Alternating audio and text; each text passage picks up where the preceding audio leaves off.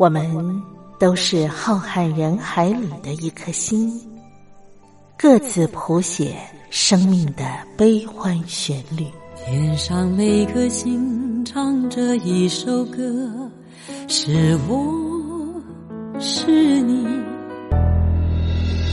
我亲爱的兄弟姐妹，你在哪里？亲爱的兄弟姐妹，你在哪里？茉莉邀请您一同听心灵在唱歌，让我们更加靠近。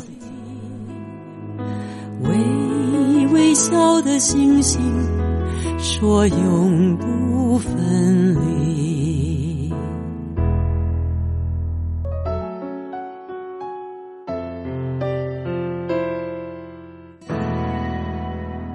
听心灵在唱歌的好朋友，我是茉莉，在台北问候你。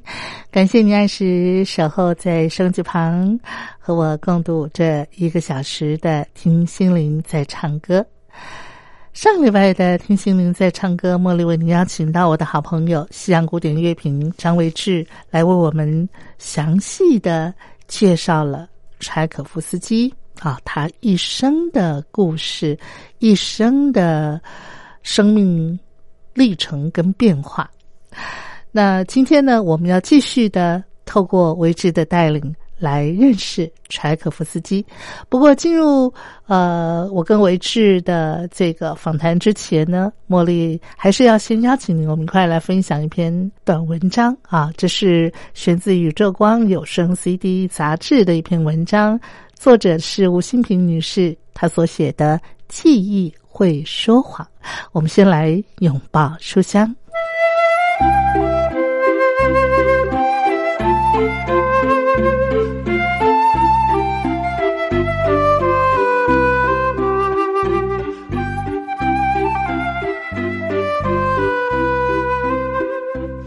与书为伍就是幸福，欢迎收听拥抱书香。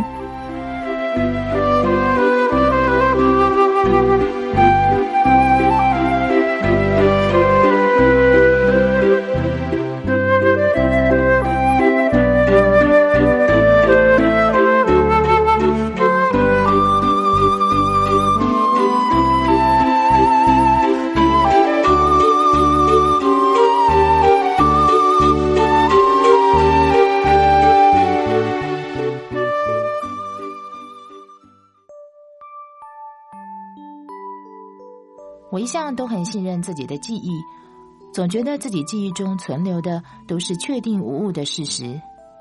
但越来越多事实证明，我的记忆并非如录影机一般诚实可信，反而有时在不知不觉中编织着与事实相悖的谎言。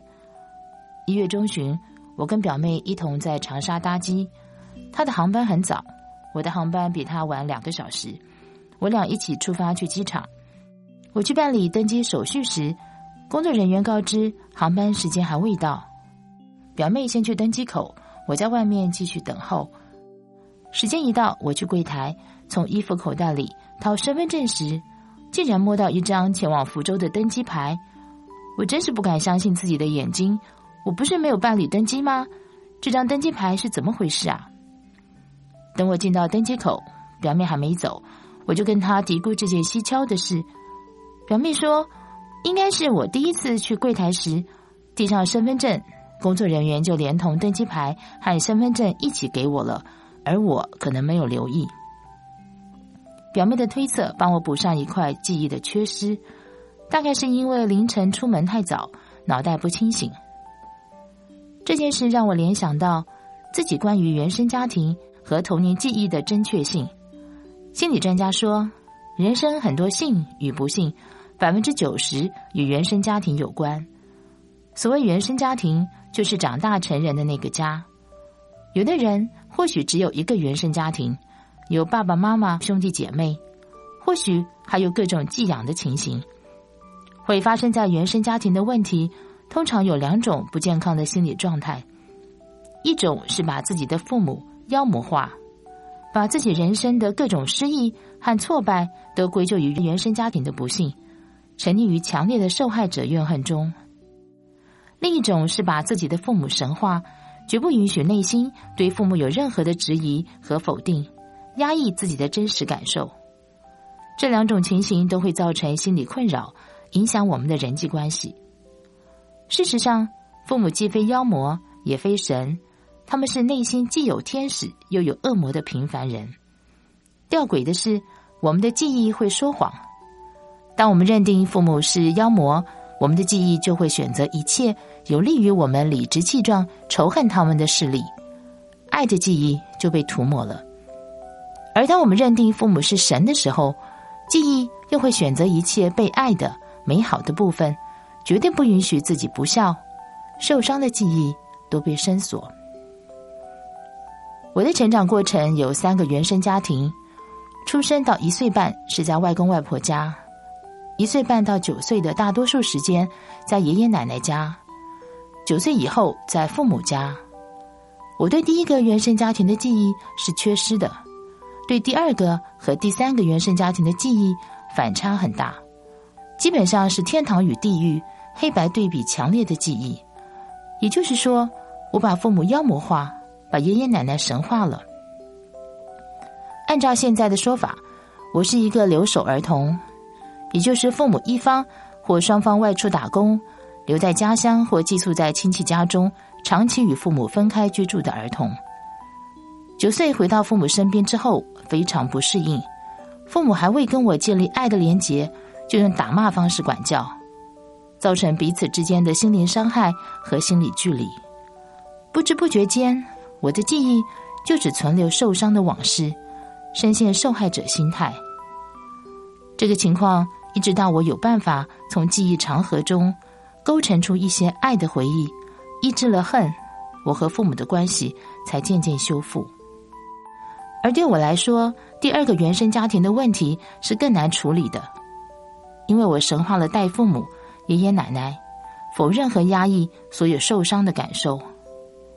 从很小开始，我就常常被虚无的感觉抓住，非常悲观，觉得人生无意义，甚至不止一次想要自杀。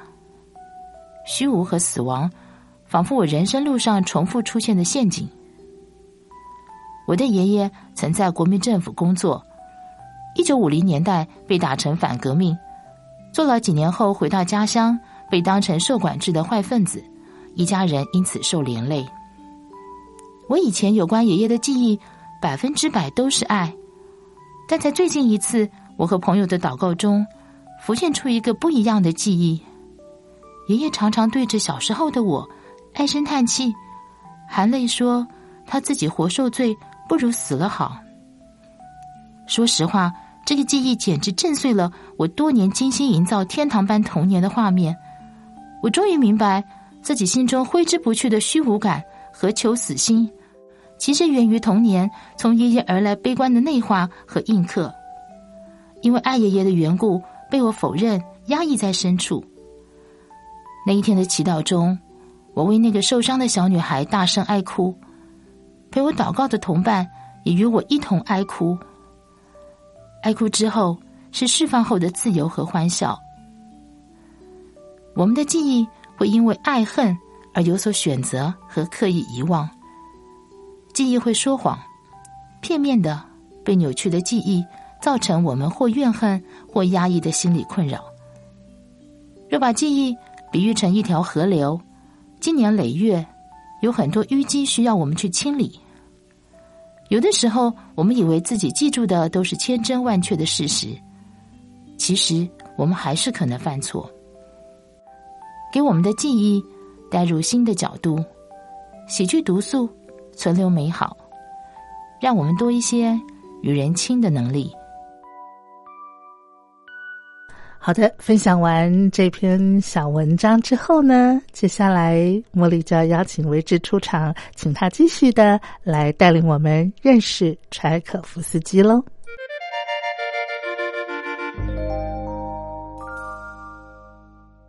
让我们欢迎我们啊每一回啊为我们带来好听的西洋古典音乐的西洋古典乐评张维志，维志好，茉莉姐好，听众朋友大家好。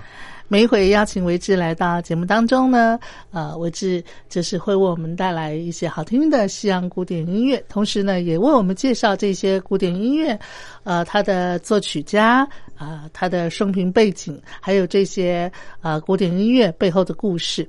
我们从上个礼拜开始啊，维志就为我们大家介绍了啊一位俄罗斯的著名的古典音乐家柴可夫斯基。我想，对于很多很多喜爱西洋古典音乐的朋友，柴可夫斯基应该呃是您啊心目当中的一位啊这个啊音乐大家哈。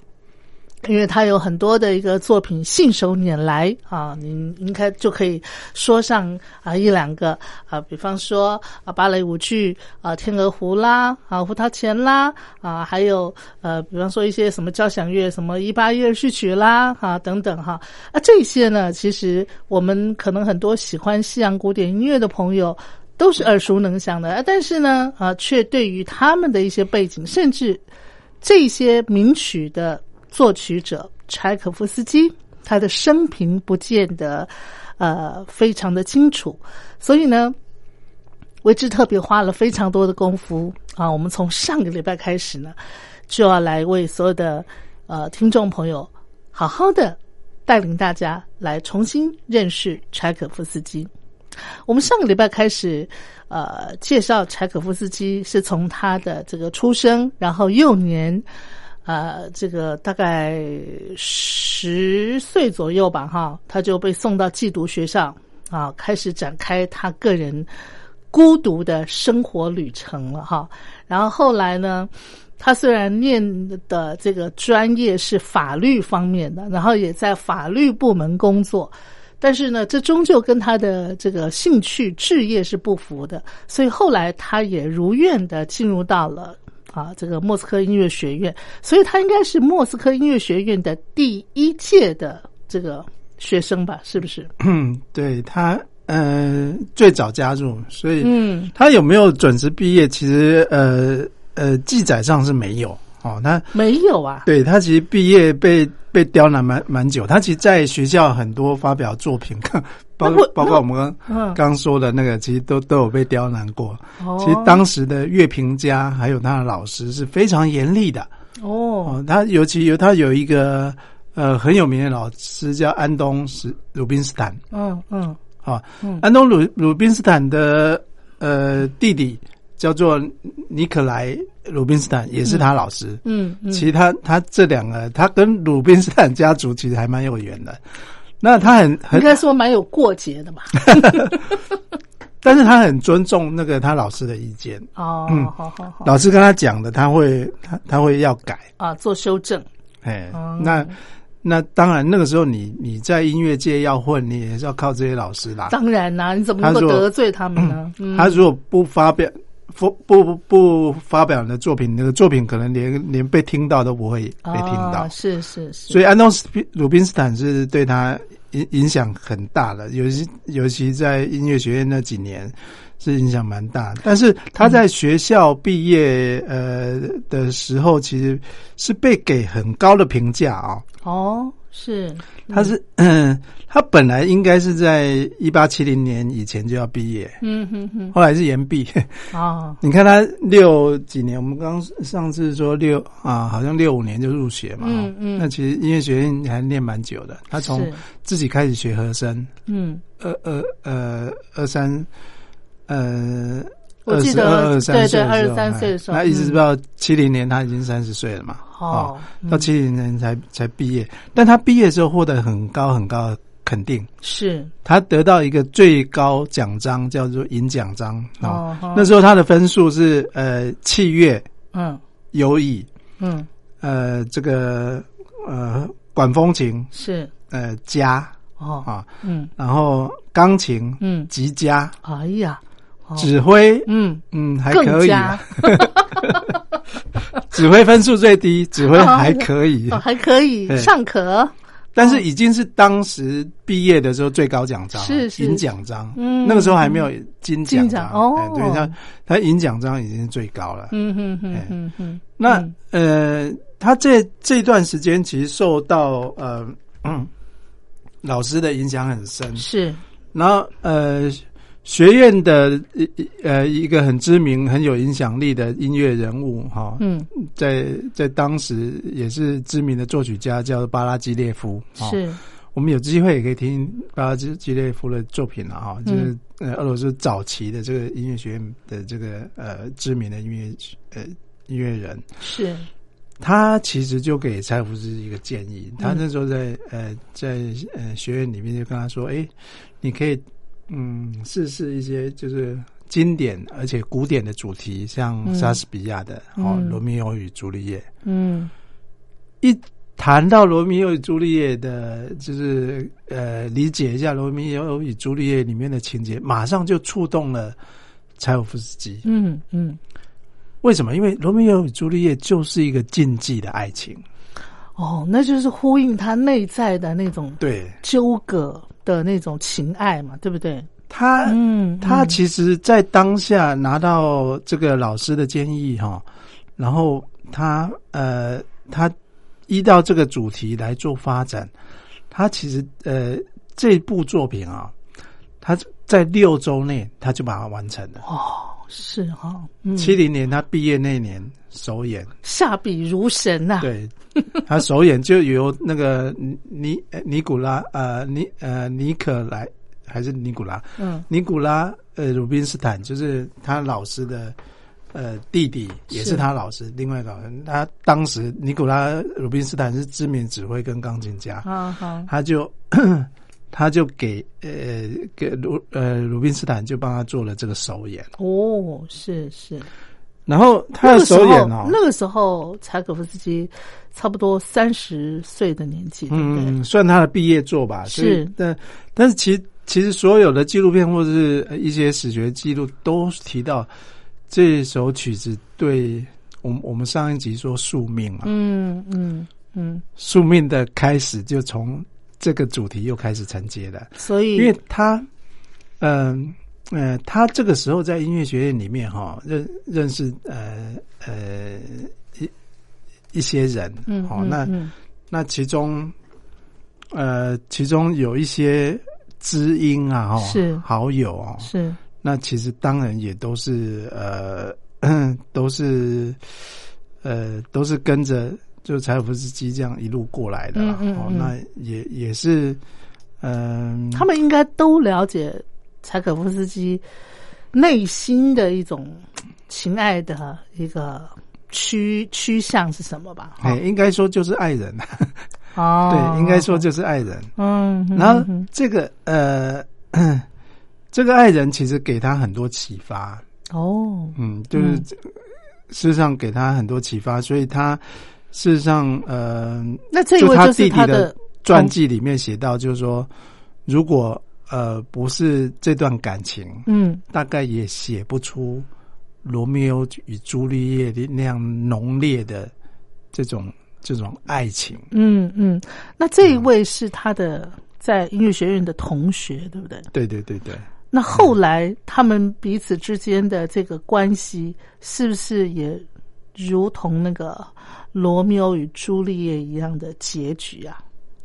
当然还没有到死的程度了，但是就是说，是不是也就是那个没有没有这个最后在一起嘛？哈，嗯，我们先听一段，再来说。还是卖个关子。好，那我们现在就来听《罗密欧与朱丽叶》的的这这首曲子里头的一段，对不对？其实呃，它是对前面的呃其中一个主题。好，来，我们快来欣赏。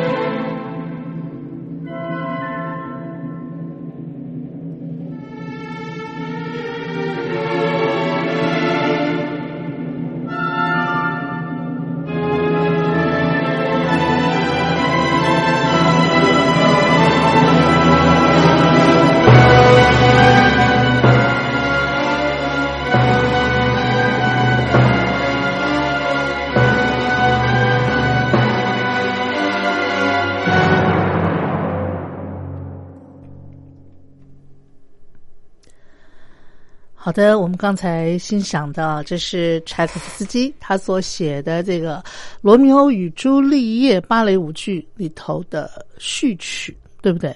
对，嗯，我们刚才听到整个这个序曲的旋律的铺排，刚才维志也说了，这个就是呼应着柴可夫斯基哈他的一生感情的一个宿命。那我们从真的是一个宿命的开始。从旋律听起来，这个前途是充满了那个诡谲多变，而且一点都不阳光的感觉。从最前面的那个低音管乐哈，我觉得柴可夫斯基用的就是那个那个那个低音管乐带出来那个宿命，就是真的是一个呃，就是禁忌的爱情的一个呃，看不到呃。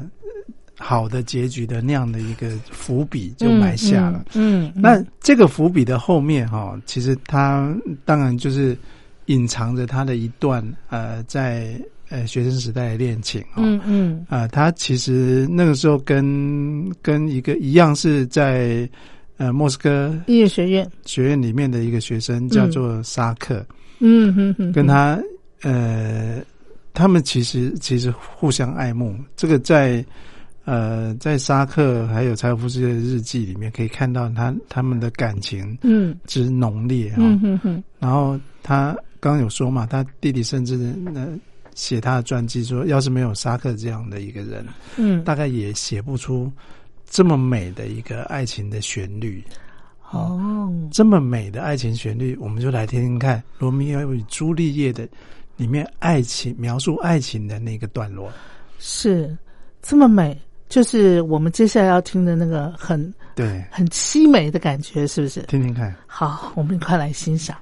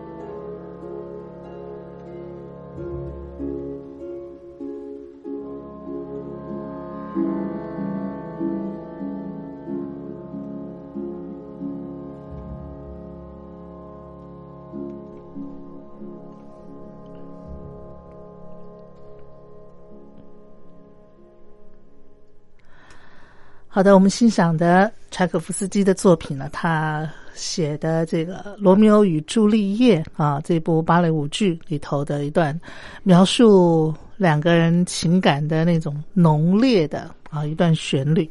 对，事实上，柴可夫斯基在这首曲子，刚刚说是巴拉基基列夫给他的建议嘛，啊，嗯嗯。后来其实呃首演之后，其实巴拉基列夫有再给他一些修修改经验。他他其实非常重视这个前辈的意见，嗯嗯。然后在好几年后，他其实又出了第二版，哦，就就就是陆续修改了一版，是，哎，所以他呃他应该说这是他早期的作品，但是他这一辈子把这个呃。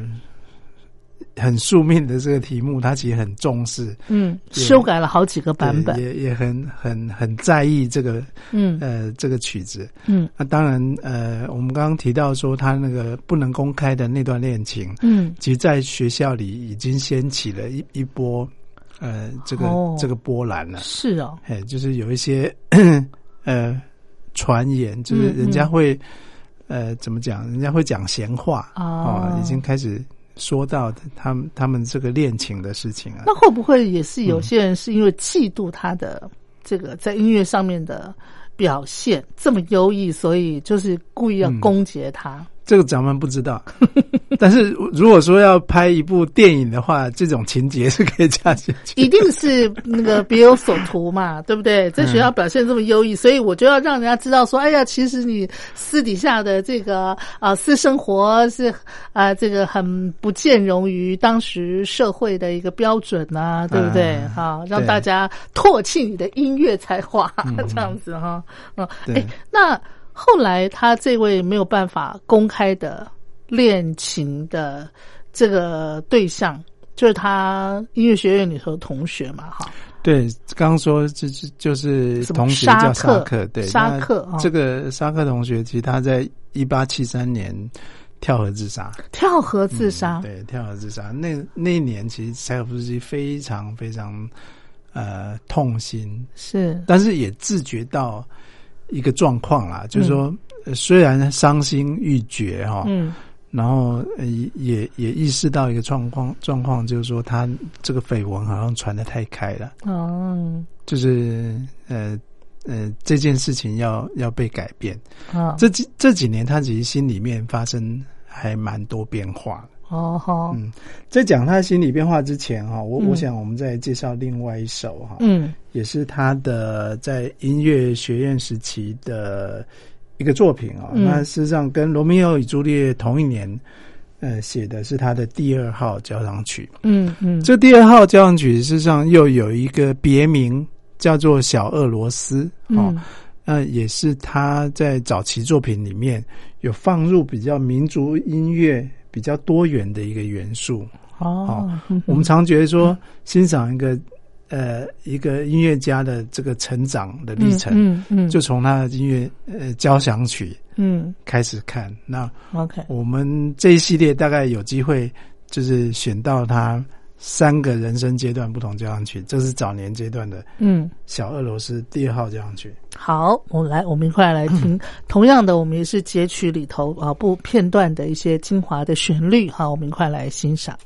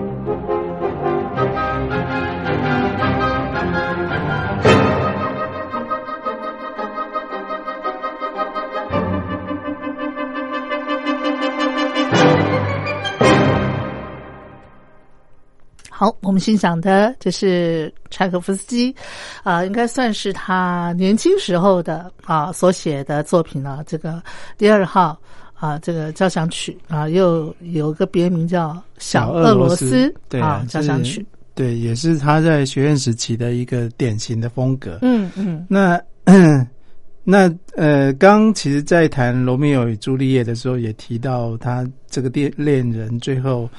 呃嗯，并呃并没有呃走走到最后哈，对啊，没办法，呃，他们本来就不见容于社会，本来就没办法呃长相厮守，嗯，那那在呃呃他这个沙克呃自杀之后，其实才不是有相当低迷的一段期间，嗯，在一八七三年的这这一年，他其实。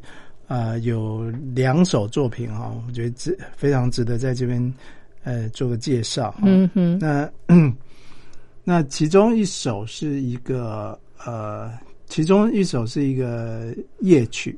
啊哈，那这个夜曲呢？啊，这个夜曲是他作品十九啊。那他是他是在他有一个叫六小品里面，嗯啊，那他比较特别，我觉得是呃，我们也比较少见到这样的曲目。它它不是一个协奏曲式，但是它是以大提琴独奏为主。哦哦，所以它是。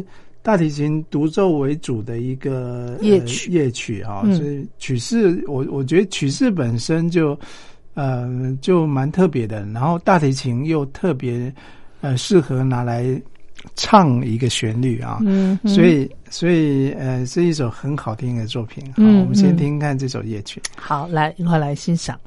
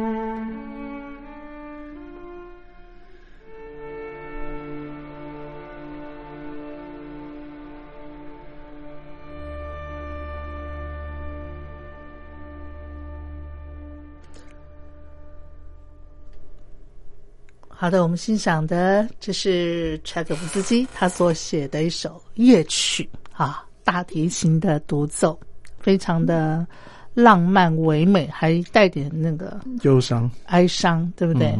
那虽然作品里头没有表明说是。嗯，他要抒发，也许他对他这位说不出口的恋人啊，沙克的一种。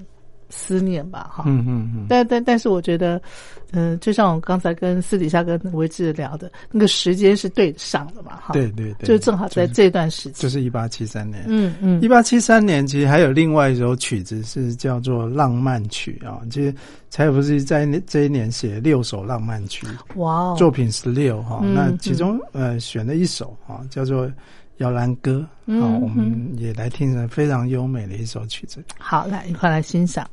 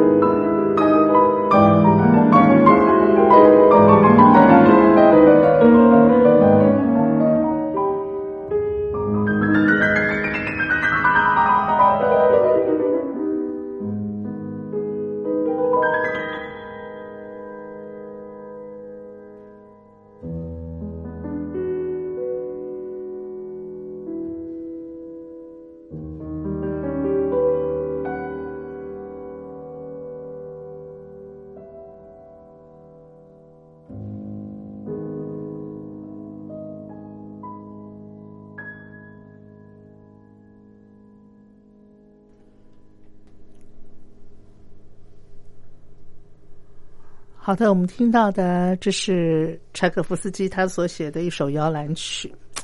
为什么我觉得这首摇篮曲还是充满了一种 忧伤的感觉？你说在这种氛围底下，我怎么可能安然入睡呢？是啊，说的真好，说的真好，确实是一个呃不可思议，很难想象是一个摇篮曲。但他他标题叫摇篮歌啦，是，但他就是。浪浪漫曲，是看听得出那个浪漫，但是是带带着哀伤的浪漫，是哈，对，这可能是柴可夫斯基他生命的一个基调，嗯，是不是？就是我也我也觉得，不管在生命的哪一个阶段、哪个进程里头，他都有这种哀伤的，就是淡淡的忧伤的基调。嗯，而而而且它曲调很美，对，它就是哀伤的非常美。对，我说这种哀伤会呃吸引呃嗯，可能是异性哈，这这种这种现象呃会发生在他后面几年的故事。而且他除了哀淡淡的哀伤，他还会有一种纤柔的特质，就是说惹人怜爱的特质，你有没有觉得？对，好。是没错，对啊，我我我觉得音乐之所以感动人，有时候常常是唤醒你心里面的某一个感觉啦。嗯嗯，那个感觉被唤醒了，你对他有同感，就就会对这个音乐有投射，你就很喜欢这个音乐。嗯，没错，常是这样子，没错没错。所以呃，接下来呃想要再推荐一首曲子啊，也是。接着，呃，这个时期之后啊，他一八呃，来到两年后，他朋友过世后两年，七五年的时候，嗯嗯嗯，一八七五年这个时候，呃，其实柴可夫斯基在音乐学院有一个老师哈，嗯，叫做奥尔，嗯，刘帕奥尔哈，那 奥尔这个他是音乐学院里面的呃教授，是圣圣彼得堡音乐学院的教授啊，那他其实。呃，柴柴可夫斯基在呃在学校也是有受教于他，是他在呃尝试着做这个小提琴的这个协奏曲的创作当中哈，嗯，在他很知名的小提琴协奏曲之前，他有创作一首曲曲子啊，叫做 也是忧伤的，就叫做忧伤。小夜曲啊，忧伤小夜曲。那这个忧伤小夜曲的呃主调就是由小小提琴来演出，嗯，好，呃，事实上也是很美很美的一个旋律，嗯嗯。那呃，当然是哀伤的那种美，但是呃，把小提琴的这种呃美感美对表现的非常好。OK，嗯，好。那我们今天呢啊这一集节目的最后，我们就用柴可夫斯基的他的这个。呃，忧伤小夜曲是吧？对，好来做结束。那他的生生命能不能嗯有一丝丝光透进来呢？快了，快了，快！好，下一集，下一集我们可能就可以看到一丝光透进来了哈。慢慢的把他那个忧伤的感觉冲淡一点。好，那我们今天呢节目最后就以这首忧伤小夜曲来做结喽。为志，感谢你，我们期待下一次同一时间我们在空中相聚。好，拜拜，拜拜。